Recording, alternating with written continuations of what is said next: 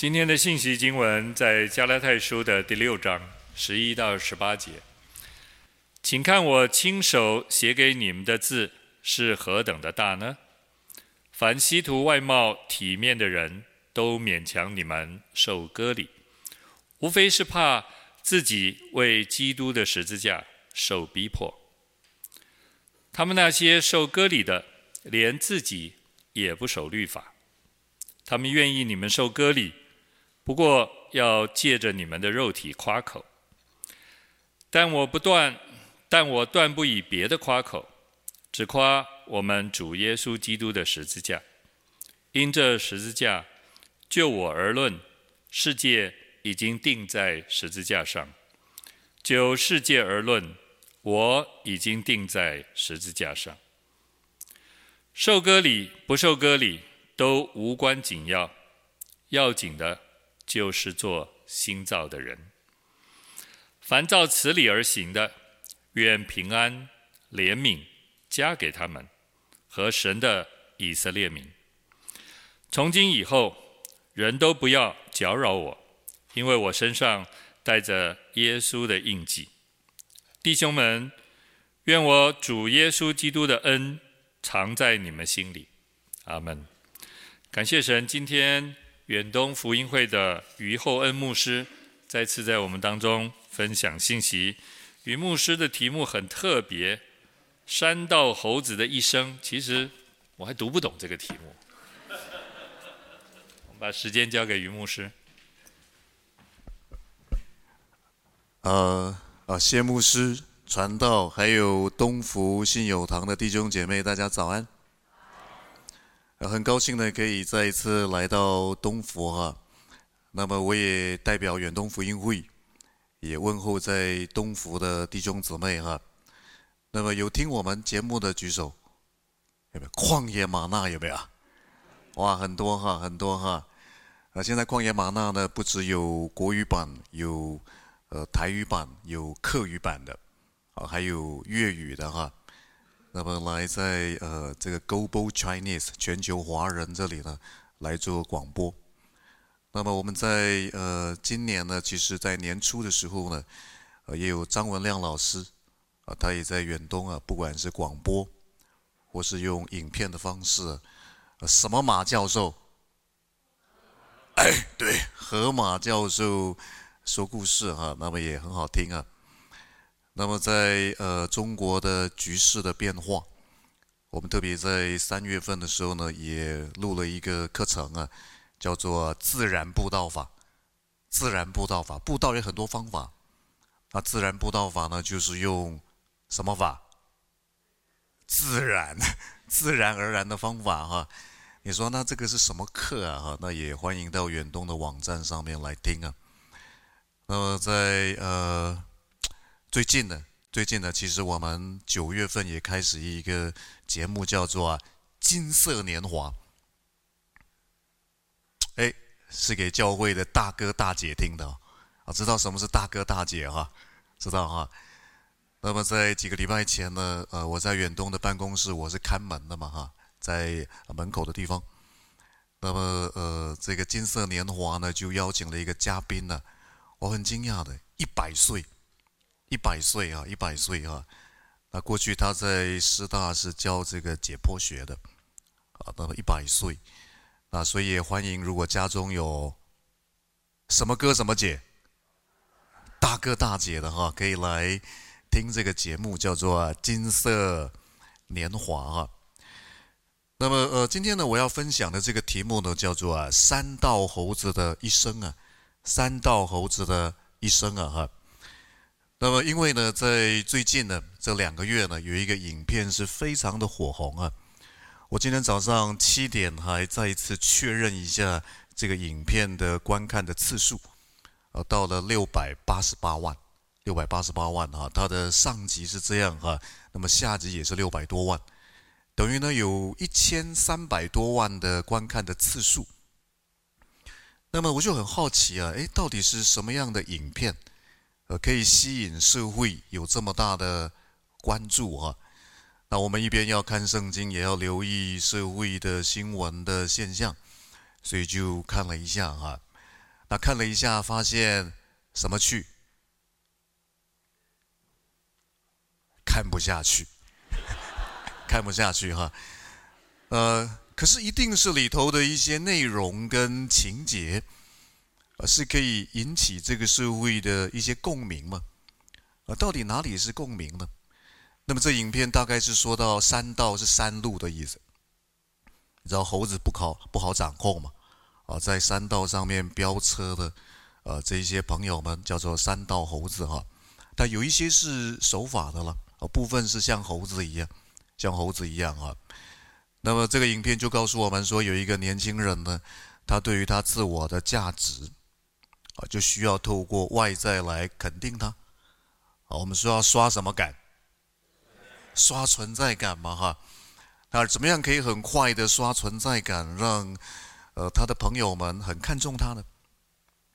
哎，他就去借钱买了一台什么牌？红牌，红牌哈。那的确重击哈。那的确这些同侪的眼光呢，就比较注目在他身上。那不只要红牌呢，后面还要再一个什么字？妹子，有没有？啊，妹子啊，哇，要照顾妹子也是很花钱的，啊，借钱呐、贷款呐、信贷呀，哈，所以压得他实在喘不过气来哈。但是没有多久呢，他发现他的妹子就什么腿了，劈腿了，啊，劈腿了哈。那这个故事最后的结局是呢，这个主角就在一次的山道上面就，呃，对撞了。对方的来车，好像是一个悲剧的收场啊。那我就想说，哎，的确在里头，为什么可以引起这个社会的共鸣？我们好像也需要透过透过一些外在的事物，来好像让自己在这个世界的存在价值得到肯定啊。你们大概不敢相信呢，曾经我也做过三道猴子。啊，其实不是三道猴子了，应该严格严格来讲的话，我也做过什么字？不孝子，不孝子哈。那我们不像谢哥，也许他是没有我这样的状况。男生通常到了十八岁啊，啊，通常都会跟爸爸妈妈说，呃，希望爸爸妈妈可以买给他一个欧多拜，有没有？欧多拜哈。那么我十八岁的也是一样的，实在是一个不好住，啊，不孝子哈。我也跟爸爸妈妈说呢，我想要一台欧多拜，欧多拜，啊，那特别我的姨丢啊是在承德路那里卖欧多拜的，啊，那我妈妈说，哎呀，这后恩实在是哈，要欧多拜，我就告诉我姨丈说呢，要买一台欧多拜，欧多拜哈。于是我姨丈说可以啊，哦，就给后文买这一台。哎呀，可能现在呢，你们看到这一台呢，是觉得怎么样啊？在呃一九八八年啊，我十八岁的时候啊，你们可以大概推算一下，我现在几岁了嘛？哈，一九八八年十八岁的时候，竟然我一丢叫我妈妈买这一台给我，这一台给我哈，那我非常的生气，非常生气，因为实在丢脸丢到极点了哈。我实在找不到跟当年一九八八年的台铃五十哈一样的车子哈，它在前面还有这个类似脚踏车的脚踏板，啊，如果呢骑得不快，还可以用脚踏一下，脚踏一下哈。那而后呢，我到呃高雄有一回我就看到了这一台，啊，模型有没有？我就把它买下来了哦，作为自己的纪念。因为一九八八年那个时候呢，同期的呢，像有这个豪迈一二五啊，NSR、RZR 啊，还有名流一百啊，怎么这么多人点头啊？这么多人点头哈、那我实在是一个不孝子哈、当时实在是不要，那我不要这一台哈、因为这一台是在同学面前骑的话，太没有什么子了。面子了，的确，我觉得三道猴子的故事呢，可以引起每一个人在他人生不同阶段里面某一些共鸣。我们怎么样在同才里面可以去炫耀自己，可以在人的面前有面子？长大以后其实换汤不换药。名车有没有？名牌啊，包括呢，我们家是豪宅，你可能想要住豪宅。哎，透过这些外在，我们怎么样可以让我们在人前可以有面子？当呃谢牧师告诉我教会所要我分享的信息的时候呢，这个经段，我就看了一遍又一遍，看了一遍又一遍，也把经文做了分析啊。我发现呢，在加拉太教会里面也很多什么字。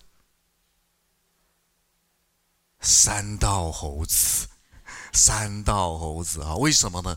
我们就来看下面的经文。首先，在六章十一节，保罗说呢：“请看我亲手写给你们的字是何等的大呢？何等的大？何等的大？这一个希腊文 pelikos，它在新约当中只有出现过两次。”的确，一次是这里加拉太书六章十一节，很可能保罗写的字到了六章十一节就写的特别大，有没有？好，有人就说呢，他这个 nobody nobody but you 啊，他大概把 you 不太好，所以到这边写的就写的特别大。啊。那么也有学者说，可能不是吧，可能不是吧啊，因为这个字呢，在另外一次新约出现两次吧。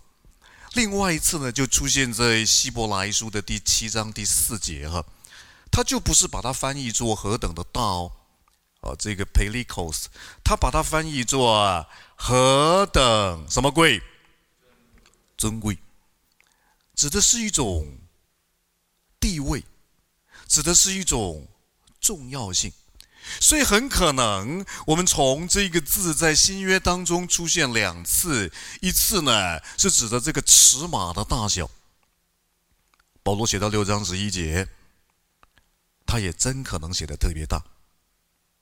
但另外一方面呢，他也借由写的特别大来强调六章十一节之后这一段经文的什么性啊？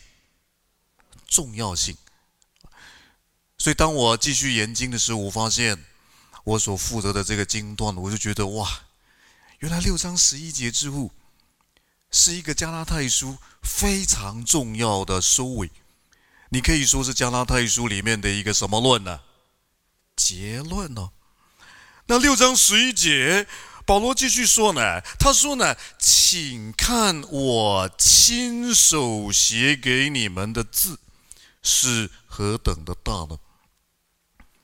在新约的书信写作里面，有一些代笔的现象，比方说在罗马书第十六章，保罗写罗马书是得丢代笔的嘛，啊，但是可能是保罗透过口述的方式等等，代笔的现象也没有太奇怪，在新约书信的写作的时代就是这样。可是保罗特别说这边不一样啊，这边是什么手写的？这边是我亲手写的。亲手写的，在帖撒罗尼迦后书第三章十七节，其实保罗在那里也说到，他说：“我保罗亲笔问你们安，凡我的信都以此为记，我的笔迹就是这样。”在第一世纪，在传播上不是像我们现在这么方便，一定有很多的假冒。好，所以保罗其实也在生活里面呢，也帮助弟兄姐妹去做分辨的工作。我的笔记是这样子哦，我不晓得你认不认得谢牧师的笔记，哦，他的字写的非常的漂亮。啊，我有一回到银行去，因为要处理一些事，那现在呢都不是用印章了，就签名就好了嘛，我就签了。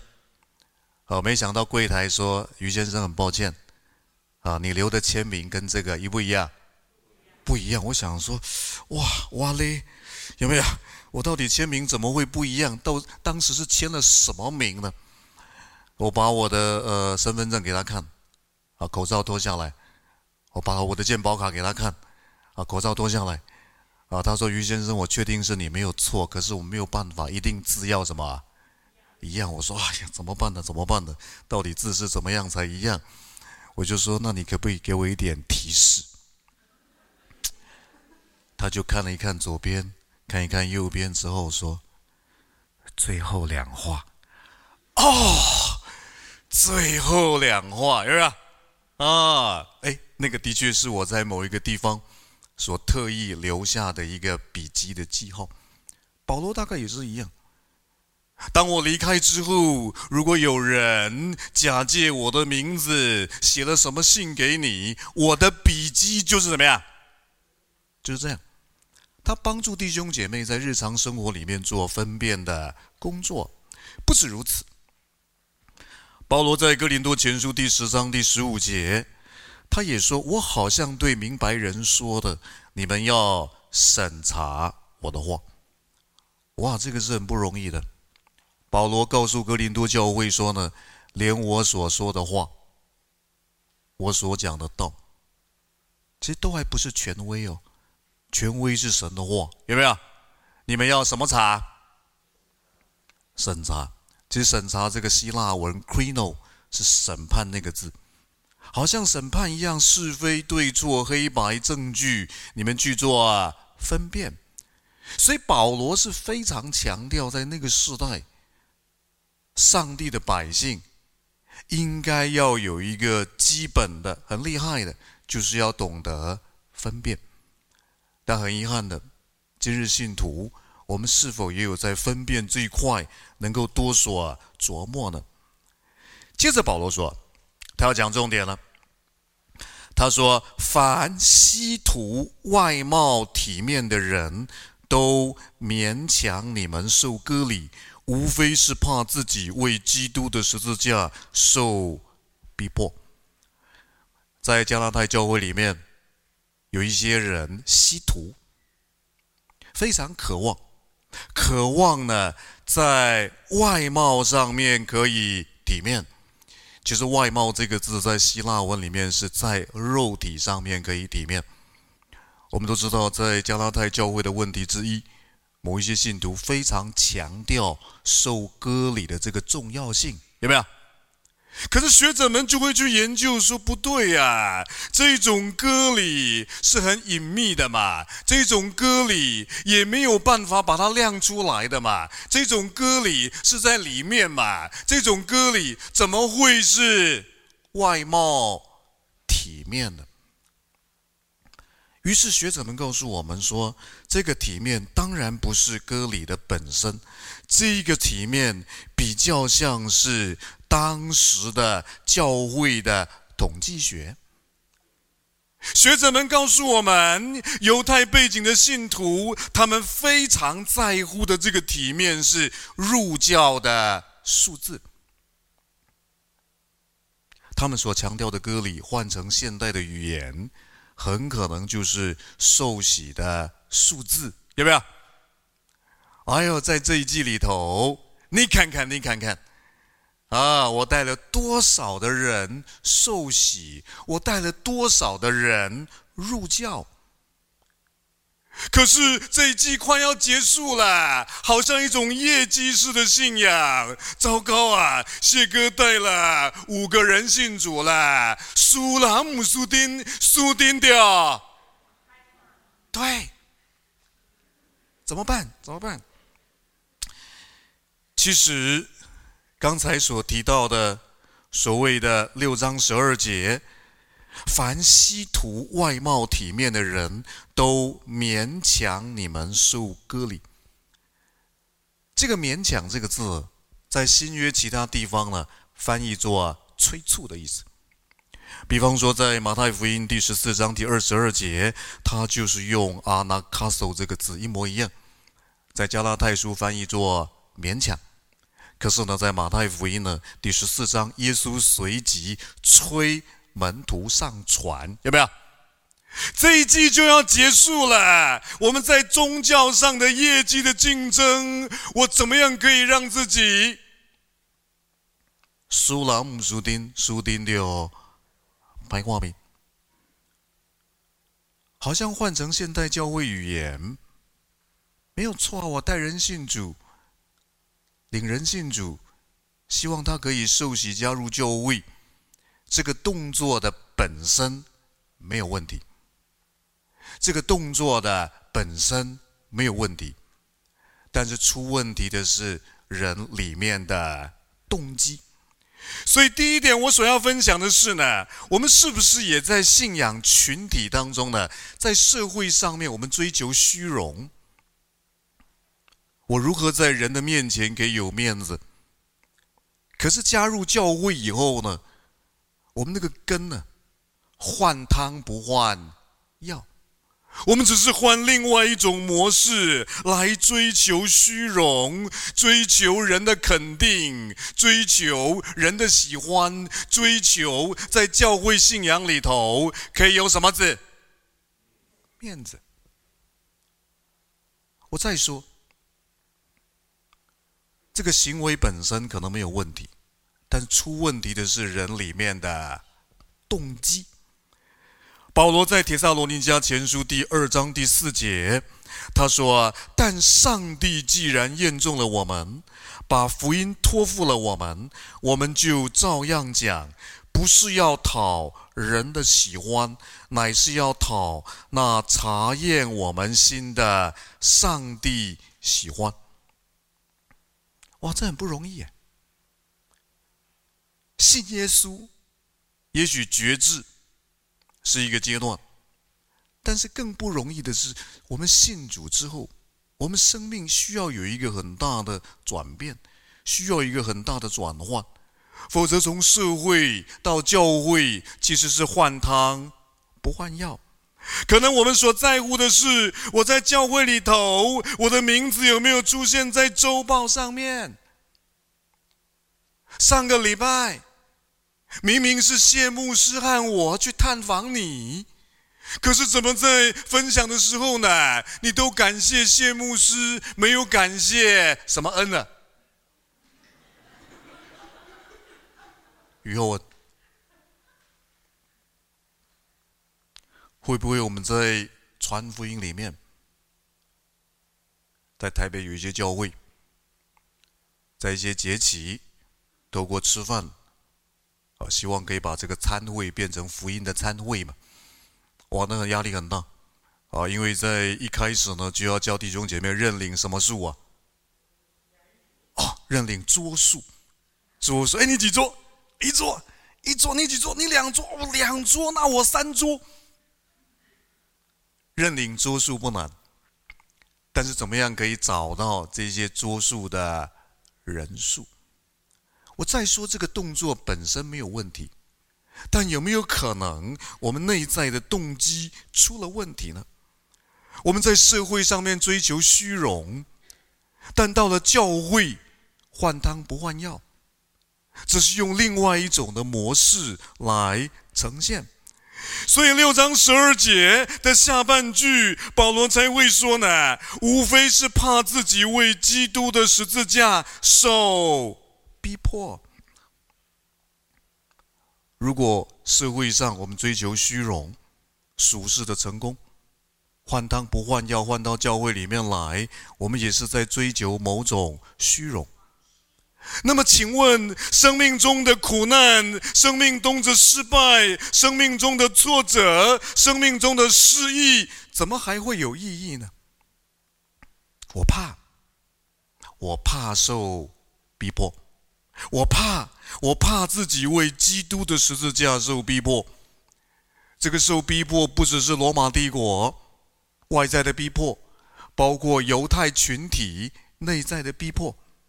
如果我所看重的是成功，那么失败、苦难、挫折、失意的意义在哪里呢？但基督信仰不是如此。保罗身上那一根刺，我们都知道。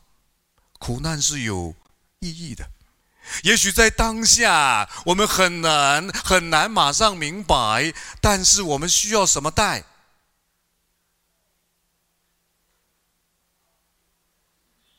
等待，等待。我们要看看上帝到底要做什么。万事互相效力，六章十三节，保罗说：“他们那些受割礼的，连自己也不守律法，不守律法。弗拉索这个动词有护卫的意思。你以为他们真心是要护卫律法吗？”你为这些人真的是看重信徒透过律法知罪、帮助，希望信徒灵命可以更进一步吗？没有哎。律法变成工具，如何让我透过律法可以让我自己呢？可以出类拔萃。原本律法是让人知罪。但没有想到，律法变成了让我出类拔萃的工具。这些人不是真心要去护卫律法，而是把律法拿来利用。他们所在乎的是，可不可以在信仰群体里头有机会可以炫耀自己。所以保罗才说呢，他们愿意你们受割礼。不过是要借你们的肉体怎么样？夸口，你看看，我带了十个人信主，你看看，我带了十五个人信主，那怎么办呢？可是，在社会上就是如此，我们的存在，我们的价值，就是要靠着这些在人前人的价值观所肯定的表现呢。保罗说：“不，我们不需要被这个世界给恐吓，我们不需要被这个世界给勒索，因为十字架的福音就是解除被世俗恐吓，十字架的福音就是解除被世俗勒索的解方。”保罗说什么呢？六章十四节。保罗说：“但我断不以别的夸口，只夸我们主耶稣基督的十字架。因这十字架，就我而论，世界已经钉在十字架上；就世界而论，我已经钉在十字架上。”哇，这节经文是非常重要的一节，非常重要的一节。在六章十四节，保罗把他字写的特别的大，他强调那个重要性。请问，这个所谓的“就我而论，世界已经钉在十字架上；就世界而论，我已经钉在十字架上”是什么意思呢？两句话的意义不同。第一句话，“就我而论，世界已经钉在十字架上了。”世界已经钉死了，对我而言，世界已经没有吸引力了。你给我想也没有用。你说，当你这样子，我把你放在首位。保罗说，首位也对我没有吸引力了。我以前还什么列门下的，加马列门下的，你再怎么列，对我也没有什么吸引力了。第二句话，就世界而论，我已经钉在十字架上，意思是对世界而言，我已经死了了。我已经从旧的系统变到了新的系统。还有人在用 XP 的吗？我已经从旧的系统。换到了新的系统，所以在教会里面有没有人把我排在首位？当我去探访，我跟谢牧师一起去，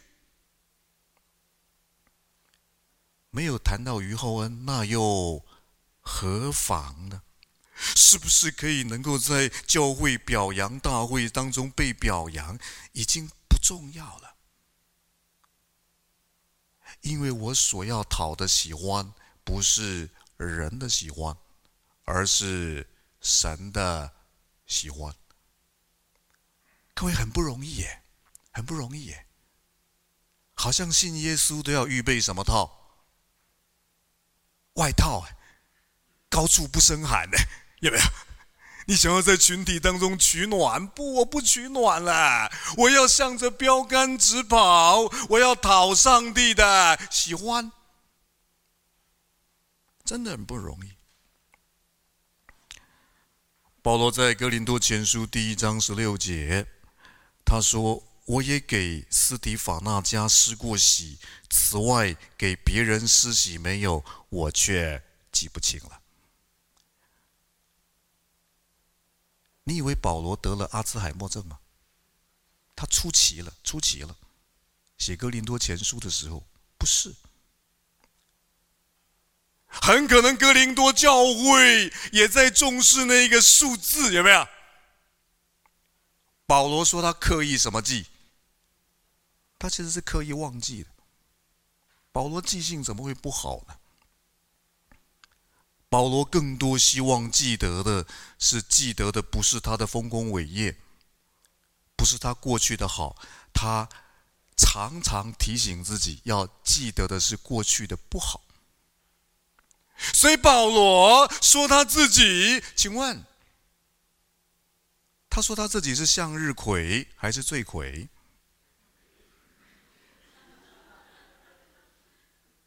罪魁。所以我曾经是一个不孝子，没有错。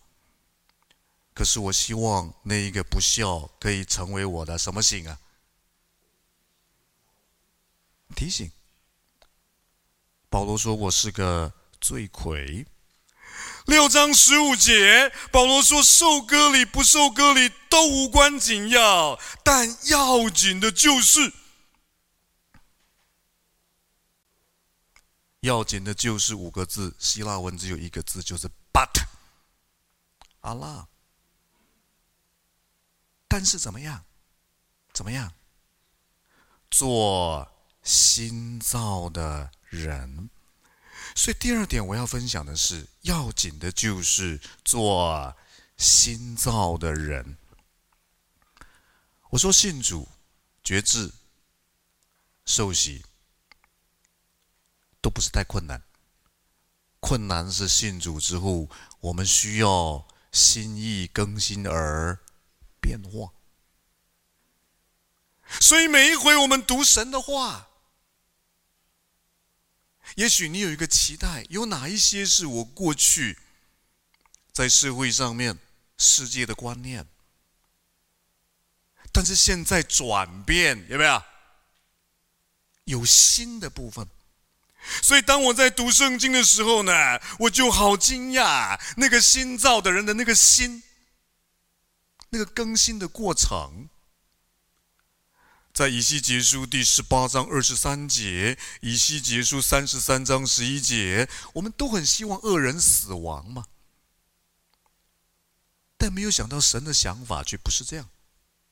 神的想法是，神不喜悦恶人死亡。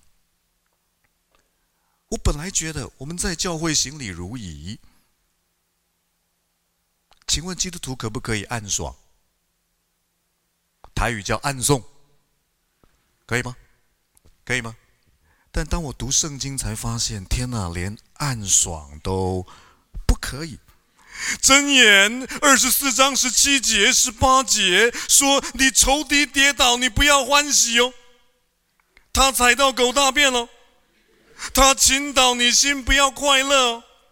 恐怕耶和华看见就不喜悦，将怒气从仇敌身上转过来。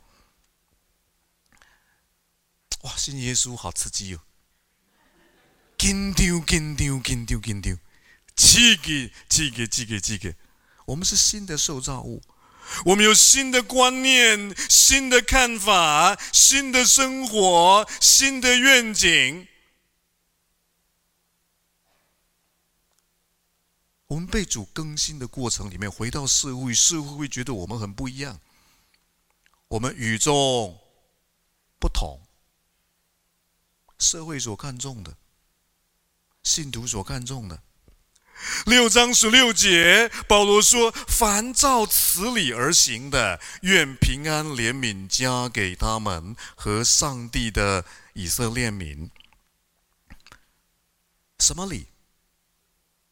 你说这个理就是我们从教会开始看加拉太书第一章第一节到现在第六章了。什么理？你若从比较近的上下文，不稀图外貌的体面，不再讨人的喜欢，人生中的苦难、失败、挫折、失意是有意义的。上帝在掌权，福音使我们得着解放，福音使我们得着自由。神在创世以前就拣选我们了，与你我的表现一点关系都没有。我们有在救恩里面极大的安全感，神也把圣灵给我们，让我们生命所结出的果子。各位不是圣灵九果，希腊文里面只有一颗果子单数，否则你说九果，我今年只结第一颗。啊，节制是以后几年才开始结的，没有，都只有一颗，一颗果子九种味道同步发展，有没有？神的灵要改变我们的生命，凡照此理而行的，愿平安怜悯加给他们和上帝的以色列民。在希腊文里面有一个小小的 pebble，就是“汉”那个字。连接词 “kai”，英文翻译作 “and”。你有时候读圣经的时候，把那个 “and” 解释成 “is”，就是。你看看在读圣经的时候呢，上下文通不通？解释性连接词，他们就是上帝的以色列民。过去旧约，过去在犹太背景的信徒，好像有受割礼，要满足律法不断的要求，才是上帝的以色列民。外邦背景的 copy 就是了，一样，没有，他们也就是上帝的以色列民。六章十七节，保罗说：“从今以后。”人都不要搅扰我了，没有用。你周报上面有没有打我的名字？什么 care？Who care？不用搅扰我。这个世界已经对我而言没有吸引力了，而我已经从旧的系统丢到垃圾桶去了了。已经换到了新的系统，因为我身上带着耶稣的印记。如果你我看哥林多后书第十一章，哇，你看到保罗，的确他站在讲台上，他手臂伸出来都好多印记，很多伤痕，有没有？这个印记指的可以是。有形宣教服事路上的伤痕，没有错。保罗蒙召侍奉，仍旧会受苦、受难、受伤。但是我再说，这些人以为的苦难、失败、挫折、失意，不再是没有意义。在里头有神的美意，这个印记也可以指着在古代的时候，奴隶的身上要烙印上面主人的印记，告诉我们他的主人是谁，他归属于谁。所以第三点，我要分享的是身上要带着耶稣的印记。也许因为侍奉上面。我们有一些伤痕，千万不要忘记一个更重要、无形的印记，有没有烙印在我们的身上？我们是属于主的，常常提醒自己，他是主，我是仆。面对我们所面对的环境，我们相信他是主，我是仆。主啊，你给我预备的环境一定有你的美意，有没有？愿你打开我心中的眼睛，让我看见你所预备的美丽。六章十八节，保罗说：“弟兄们，愿我们主耶稣基督的恩藏在你们心里。”你知道吗？在这节经文的希腊文里面，其实 “the grace” 放在最前面呢。保罗强调的是那恩典，那恩典，所以我非常喜欢我的名字叫做于厚恩。以前小时候不喜欢，因为同学都会搞乱你嘛，啊，对不对？啊，明明叫你叫于厚恩，他就叫你于伯恩，有没有这种相反的？但的确，我觉得这个名字就是给我提醒上帝的恩典。保罗在最后他提到六章十八节。恩典的重要性。如果信仰的根是恩典，长出来的样子也应该要是恩典，所活出来的生命也会是愿意在一天里面可以看见上帝的恩典，有没有？以及在数算的时候，也不好说叫你不要算钞票，除了算钞票，也要数算每一天。神在我们身上的恩典，六章十八节最后是 the grace，he carries。你发现首尾呼应，首尾呼应，怎么样首尾呼应呢？你还记得第一章的时候吗？保罗为什么写加拉太书？他好稀奇啊！我希奇你们这么快离开那借着基督之恩，期盼你我知道我们信仰的根本是恩典，长出来是恩典，我们所看到的也都是上帝的恩典，每一天所数算的也都是在数算上帝的恩典。愿神给我们这样的恩典，我们一起祷告。天父，我们谢谢你，主。也许我每一个人都有某一个面相是像三道猴子一样，我们好像也在追求的某一种虚荣，追求人的喜欢，追求人的肯定的那一种虚浮的踏实。天父，世界也用这种方式来勒索我们，用学历，用财力。用能力，用竞争，用比较。主，我们感谢你，因为基督十架的福音已经释放了我们。天父，你恩待东福信友堂的每一位弟兄姊妹，不管是现场的，亦或是线上的，我们不做好像加拉太书里头类似像三道猴子，我们每一个人都是神的儿子。我们都是神，你用重价所买赎回来的。愿我们每一天在侍奉里面服侍，是表达感恩的方式。主啊，我们的服侍不再因为在竞争的比较里面追求虚荣，而是主你那么爱我们，我们愿意透过你所给我们的恩赐才干。能够在信仰群体当中服侍，来报答你在我们身上的厚恩。谢谢主，我们将祷告是奉主耶稣基督的圣名，阿门。